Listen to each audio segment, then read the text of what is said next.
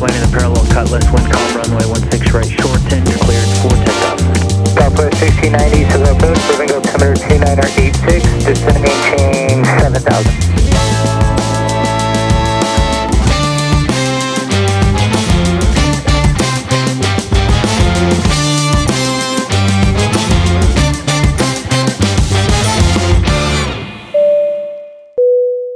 Hello，欢迎回到飞航模式。 今天呢，我们邀请到了一位 Air Canada Express 的机师 Eason。Eason 呢，目前是在 Air Canada 啊、旗下的 Jazz Aviation 啊、在飞 CRJ 当副机师。然后呢，他将在下个月即将升训成为 CRJ 的机长。那 Eason 成为机师的道路，在一般在台湾不会常见到。这条路是在啊、这边所谓的飞航的 College 毕业之后，直接跟航空公司面试，然后进入航空公司服务的。让我们一起欢迎 Eason。大家好，我是 Ethan，呃，目前在那个 Jazz Aviation 当 CRJ FO。那我是在二零一五年的时候开始在网上寻找，就是呃学飞的相关资讯。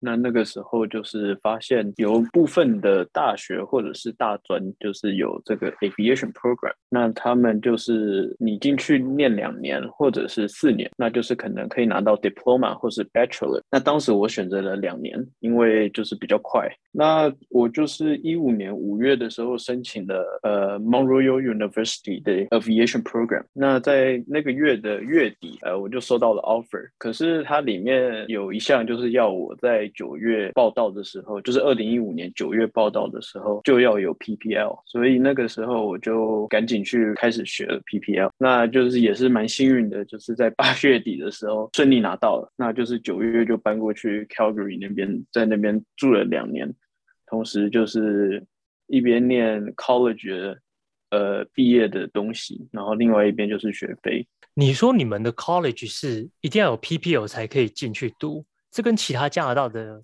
就是其他的 aviation college 有点不太一样，对不对？就是它不是完全从零开始的。呃就是、是，就是通常两年的 program，他都会希望你开始到他们学校报道的时候已经有 PPL。嗯，那如果你是像四年，像 Seneca College，就是在呃多伦多的 Seneca，那他们的话就是从零开始，就是从 PPL 开始教你，但那是一个四年的 program。所以通常两年的 program 就是要你已经有 PPL 了，那四年的话就是你可以从零开始，他从零开始训你这样。所以这个、就是嗯、这个毕业不是是大学 degree 吗？还是 college degree？我这个的话就是 college 因为就是呃 diploma，因为就是只有两年。嗯那像我知道，呃，University of Waterloo 他们也有这种 program，那他们也是四年的，那那个念出来就会是 Bachelor degrees。那我就是在 Calgary 待了两年，然后在二零一七年六月初考完了那个最后一张执照，刚好那时候毕业，公司开始有一个那个 partnership 跟 Jazz Aviation 有一个合作的机会，那他就是说你两年在学校的。GPA 就是念书的部分，GPA 都有呃三点零以上，然后你从来没有 fail 过任何 flight test 跟任何学校飞行的 line check 的话，然后你的好像 Transport Canada 的所有 written test 都是百分之八十以上通过的话，你就符合这个可以向 JS Aviation 提出，把你的 resume 还有你学校的证明文件这些整理好，就可以寄过去给他们。那他们就会内部就会考虑安排你做 interview 这样子。嗯，那当时你二零一五年进啊、嗯呃、你的 aviation college 的时候，大概有多少人在你们这个 program？那毕业的时候又只剩下多少人完成这个这个执照？呃，我们当时开始的时候，班上有大概三十五个人，到 year two 就是最后一年的时候，就大概剩下二十五个左右。哦，所以这个 program 也蛮少人的哦，我还以为就是有超过一百个，原来才三十。因为、嗯、对，但是因为我们学校就是算是刚开始起步，因为当时还没有对外就是做宣传说我们跟 Jazz Aviation 有合作，因为那个时候就是才刚开始而已，嗯、所以其实很多人都还不知道我们学校其实有这个 partnership 跟 Jazz 在进行。那像我知道多伦多的 Seneca College，因为他们很有名，然后也跟 Jazz 有很多。从以前就有很多合作的，所以每年呃，Seneca 的呃收的人数都是可能应该就是蛮多的，就是一百多人这样子。所以相比之下，我们学校就是相对比较少。所以你说三十五个人进去，大概最后等三分之一人就会被淘汰掉，最后只剩下二十几个人。那这二十几个同学当中，有多少人拿到 Jazz 的的面试呢？呃，我们算一算，大概有十个拿到面试的机会，然后其中大概通过的人数大概是六位，淘汰率很高。因为他就是因为第一个就是，其实在这边的外国人，他们跟我们华人比较不一样的，就是呃，他们一边学的时候也一边玩乐，就是他们并不是很全心全意的在读书这一块方面，所以其实很多人就是。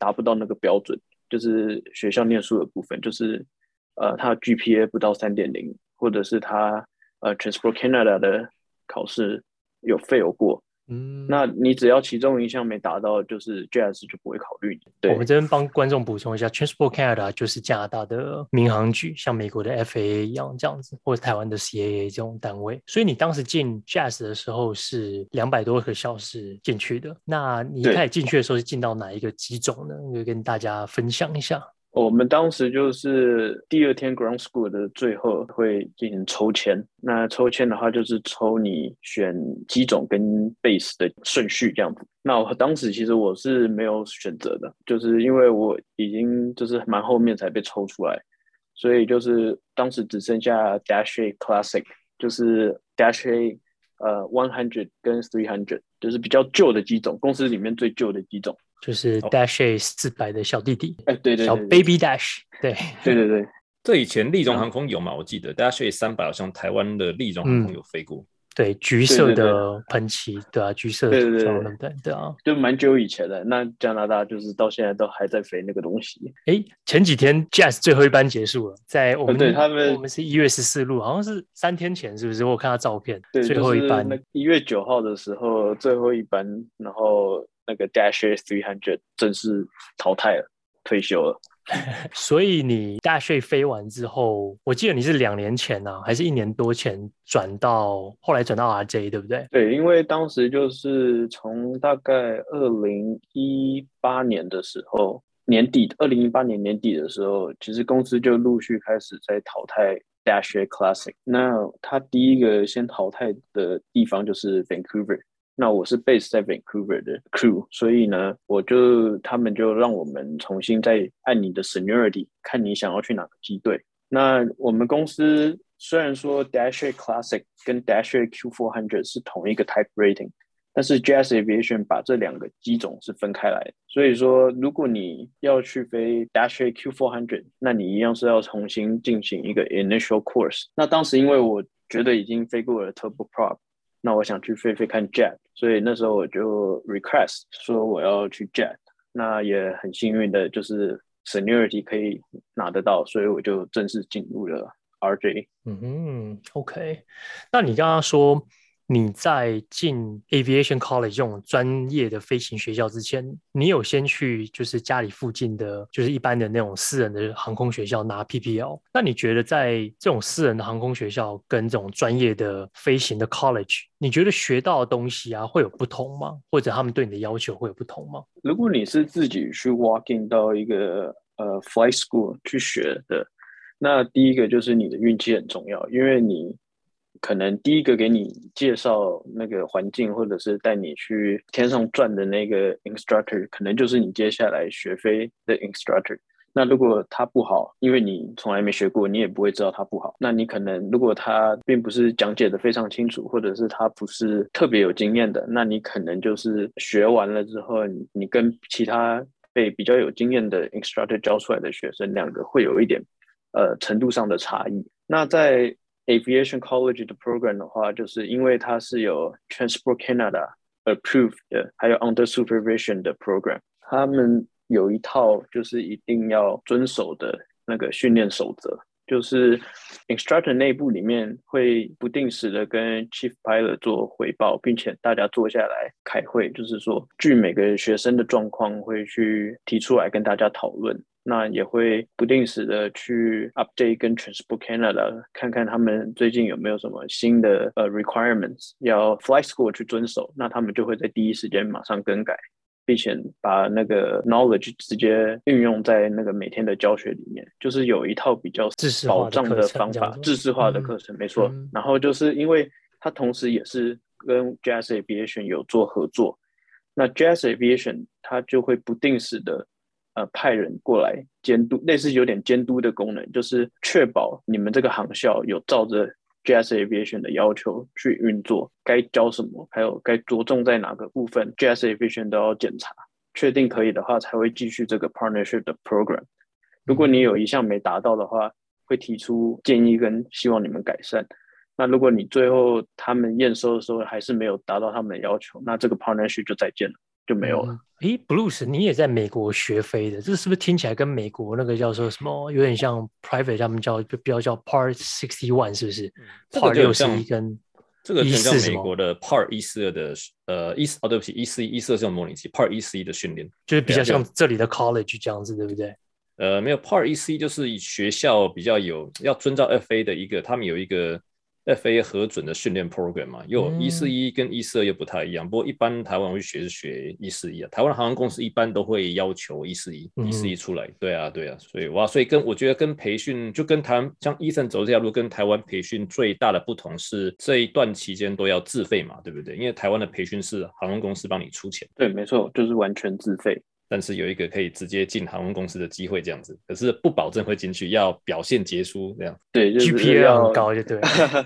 对，就是也是要认真学习，这样，因为他也不是百分百保证你一定有那个 interview 的机会。那就算有 interview，你也要通过，然后模拟机考核，最后才会给你 offer 这样。那哎，你要不要分享？Ethan 要不要分享一下？就是在这边航空公司有像亚洲一样签约这件事情吗？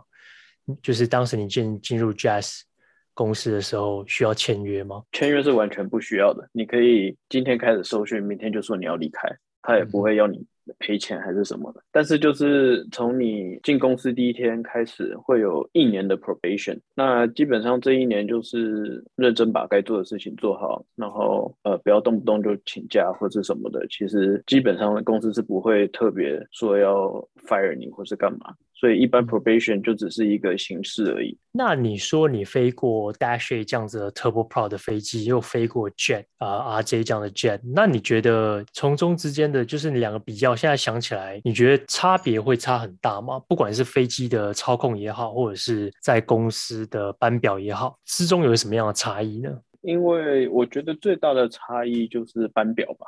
班表不太一样，那其他以飞行来说的话，其实我觉得是没有什么太大的差异。可能 Turboprop 在降落的时候，你 Power 不能直接甩到 idle，就是要等到轮子碰地了再 idle。Jet 的话，就是一定要求你 Touchdown 的时候 Power 一定要在 idle，不然可能会有一些问题衍生出来。那一般表来什么之类的吗？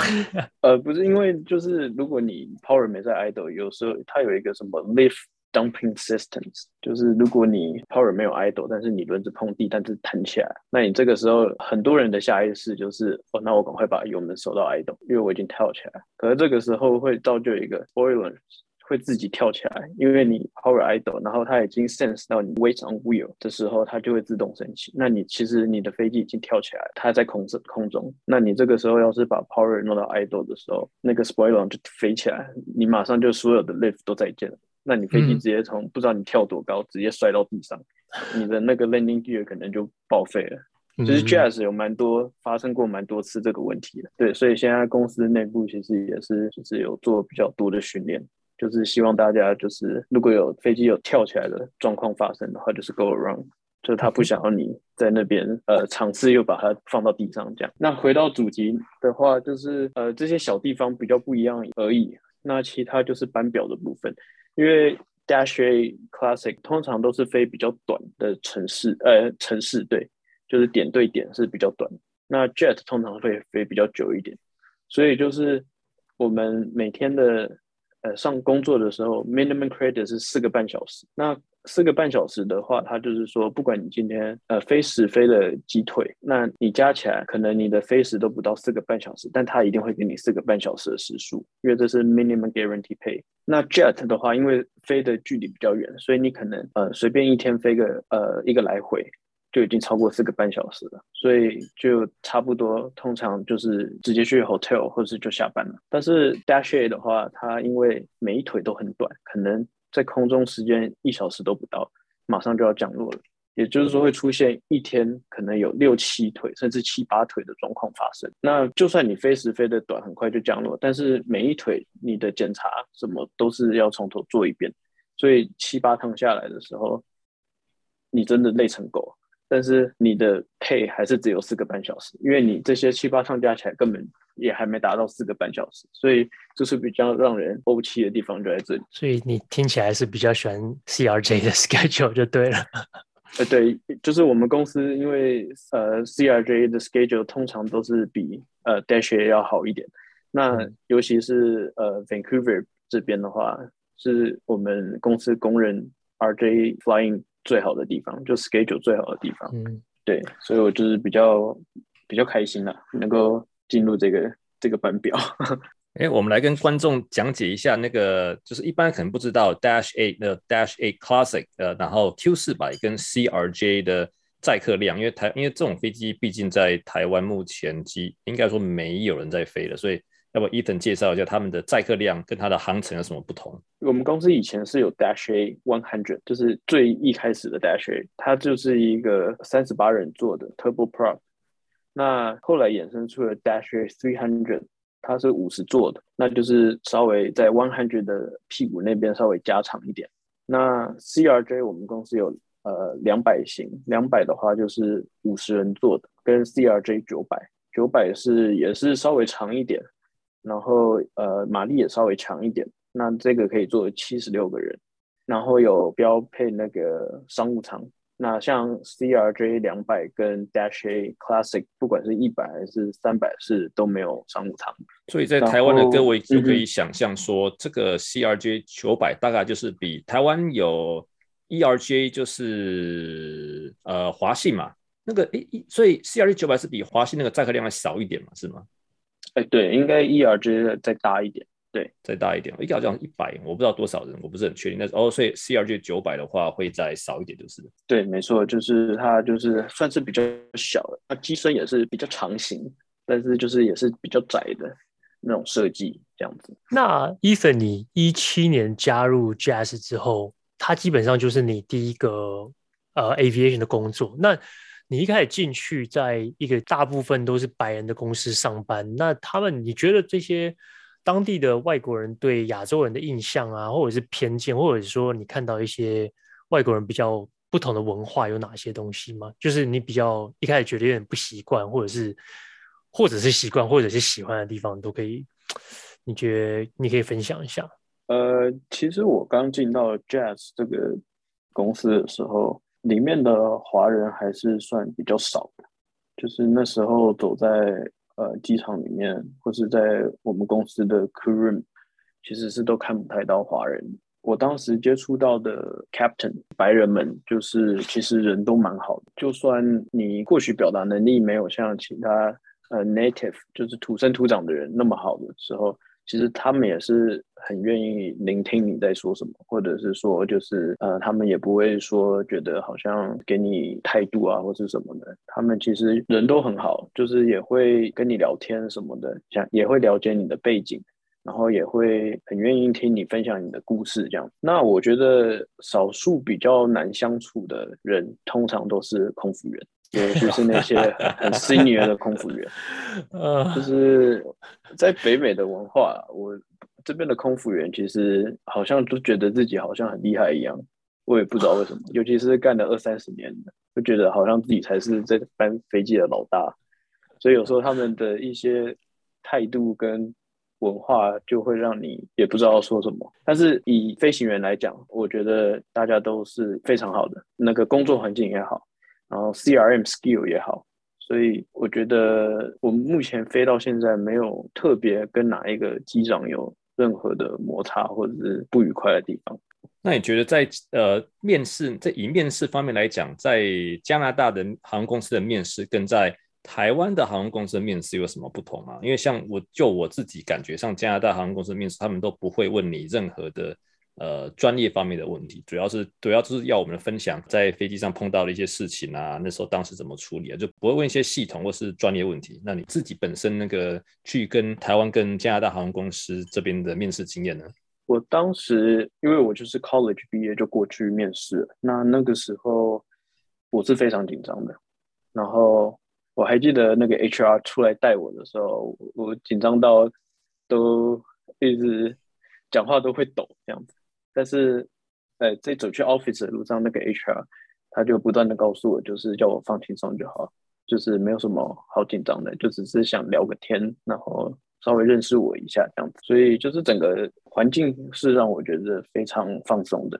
进去之后，其实开始问的问题也就只是自我介绍而已，然后问一下我的背景啊什么的。然后就像 Bruce 说的，他完全没有问我任何有关飞行方面的问题。我记得他就是只有问一下，就是我学飞过程中有没有遇到什么紧急的状况啊，或者是有没有什么特别不一样的经历啊。我记得还有一个问题就是问我有没有什么。最深刻印象的飞行，那是完全没有问我任何 technical 方面的问题。那整个 interview 大概四十分钟，大概有十个问题。我当时是呃一位 HR 跟一个 chief pilot 做我的 interview 的。那主要都是 HR 在问问题，然后他会同时按你的回答，他会写下你的回答。那 chief pilot 主要就是一开始检查你的 license，还有你的 logbook 这些。那他可能。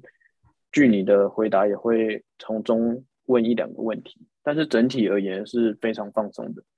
然后加拿大这边好像，哎，台湾应该也是，就是最后都会问你说，那你有没有什么问题想要问他们？那通常这个时候的话，在这边都是建议你准备一两道问题可以反问他们，因为这样子表示你可以表现出你有积极想要了解这间公司。那你也有做点功课，很看重这次的 interview。那像在台湾的 interview 就是比较稍微严肃一点，因为就是我们会坐的离那个面试官就是稍微一定的距离。那也是台湾可能会有三位面试官做你的 interview。那一开始也是自我介绍，但是他到后面会开始问你一些有关飞机的问题，例如就是像比如我飞过两种机种。他就会问你，那这两种机种有什么差异？你飞起来最大的不同点在哪里？然后他不会特别明确的问你说他想问什么，但是他可能会想要从你的回答中去了解到你认知你现在飞的这架飞机的一些，例如载客率可以载多少乘客啊，还有速度多少啊。他不会特别直接问你这个问题，但是他会试着去引导出你讲出这个答案，就是他想要知道你对于你现在自己飞的飞机是了不了解。对，这是我感觉到比较不一样的地方。那你那时候去驾驶的时候需要做模拟机吗？还是不用做模拟机考试？呃，要的。你 interview 过后之后，他就会安排你考模拟机。那跟台湾的模拟机考试比起来呢？这里的模拟机考试是全程首飞。台湾的话，好像是看你刚好被排到飞哪个模拟机，不同机种好像会有不同的一些辅助可以用。哦，那我。对，因为我在 Jazz 考的时候是用就是多伦多 Cinema College，那 Jazz 跟他们租了他们一个 King Air 的模拟机，好，我们就在里面考。那它也不是像传统，就是我们在 YouTube 或者是网上看到那种很昂贵的模拟机，就只是一个对，但它不是四 D 的，不会动。那台我也用过。那台湾的啊，对对。那在台湾的话，就是就是航空公司就会一定会帮你准备那种。我们一般在网络上看到那个就是很大台啊，CAE 那种，或者是公司自己本身就有模拟机，就会帮你安排在那里。那如果你当时呃，你说你们最后有十个同学去 JAS 面试，呃，对，然后只有六个最后顺利进 JAS，那也包含你。那如果那那其他其他人呢？他们对于就是两百五十个小时学费完之后，他们会去找怎么样的一个工作呢？如果在本地的话？呃，其实从我学飞之前的话，刚学完两百五十小时的话，一般都是呃，如果你愿意去北边，就是加拿大北边很北的地方，那种极端气候那里，非常冷的那边的话就有机会直接就能继续飞。然后累积你的时速。那如果你不愿意去那种地方的话，那就是可能去附近的那种 private company，飞那种商务喷射机或者是包机的那种，从 dispatch 或是从呃 ramp crew 开始做，可能做个一两年，有机会他们缺 FO 的时候，就会把你升上去，就是会在他们公司当 FO。但是这个前提是你要先做一两年的地面员工这样子。嗯，那我当时毕业的时候，其实是加拿大航空业突然间快速起飞的时候，因为那时候就是准备有一大波的那退休潮要正要开始，然后同时各家航空公司也都在蓬勃的成长中，就是不断的增班，不断的扩大机队，所以当时环境其实是很好。所以说那个时候我们这一批毕业的学生，就算你没有进到 Jazz。其实很多都呃继续学 CFI，就是当 Flying Instructor，但是学完之后也是当个几个月之后就接到面试的机会，然后前往呃航空公司去呃面试。那或者是也有一些刚刚我说的那些 Private Company，他们也缺人，那他们也会筛选这一批毕业学生里面也是表现比较好的，也是会给他们一个 Interview 的机会。那这个的话就是直接跳过在地面做的。这一两年，就是如果通过他们的要求跟他们的考核的话，就是也是直接在他们公司当 FO。所以进入 Jazz 就是人生胜利组了嘛，对不对？因为你进了 Jazz 之后，你就可以 等到那个我们叫 flow through 嘛，就是等到到加拿大航空了嘛。就像就很像在假设你在台湾，你进了华信，等个几年后，你就是等着去华航。所以 Ethan 这样算是人生胜利组，然后一到 Jazz 就等着等得到 mainline 就好了。也也不是啊，这也是运气好了。我觉得就是你够努力，你就是会有回报。就是如果我当时那两年在 Calgary 也是跟呃同学一样，就是常常 partying 啊，或者是常常出去玩啊，那我今天可能也不会拿到这个 offer 进 Jazz。你的结果取决于你的努力跟付出嘛。有人学飞可能两百五学完，有人可能要拖到三百。每一趟飞行回来，你就要去想今天哪里没飞好。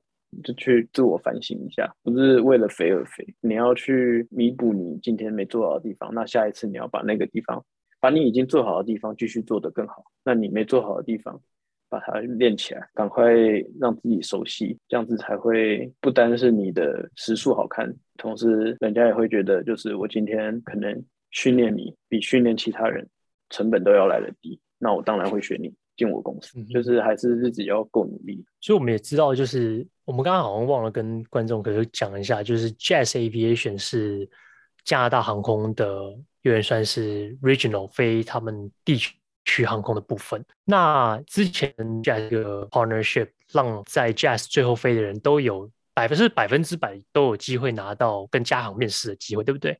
但是进的话，好像也是几率比较比较大。是不是大概六十 percent 还是七十 percent 都要加航都得从驾驶 flow 上去？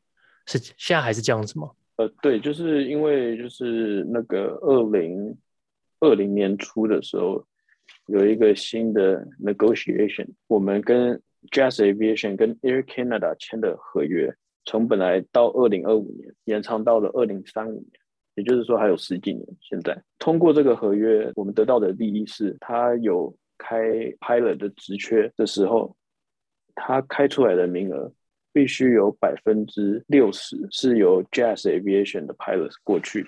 嗯，那这百分之六十里面参加 interview 的人的通过率必须是百分之九十，也就是说，十个人里面参加 Air Canada interview 有十个从 Jazz 来的人，必须要有九个。都被害了，这是那个 contract 给我们的一个 benefit。然后很好，那基本上就是要进加航的话，一定要先加入 Jazz。呃，也是也是可以这样，是比较好进去，机会会比较大一点，所以就会比较大。但还是有那个 ten percent 的机会你会被刷掉。不过 Jazz 也是一家很好的公司啊，就算要在这边待一辈子，他们的 benefit 还是很棒的，对啊，还不错啦，还不错哦。现在当然要讲讲。好，那今天还是非常感谢 Ethan，然后来参加我们的飞航模式的跟大家分享。那这也是蛮特别的一个一个故事，对吧？就是在加拿大，然后读完 Aviation College 两百多小时，然后就直接面试上了当地的航空公司，对吧？再次谢谢 Ethan，感谢，不会谢谢。对啊，谢谢你们。好，那我们就下个月多伦多见啦，因为我们都会在多伦多。哦，对对你们这你们这个月都要来哦？对啊，对啊，二月了，二月，二月，二月，对，对不起，二月，对对，二月，二月我们都会到多伦多，那我们就三个多伦多见啦。好，那我们下次多伦多见。好嗯，OK，那我们感谢下次再各位今见，天的收听，谢谢，拜拜，拜拜。拜。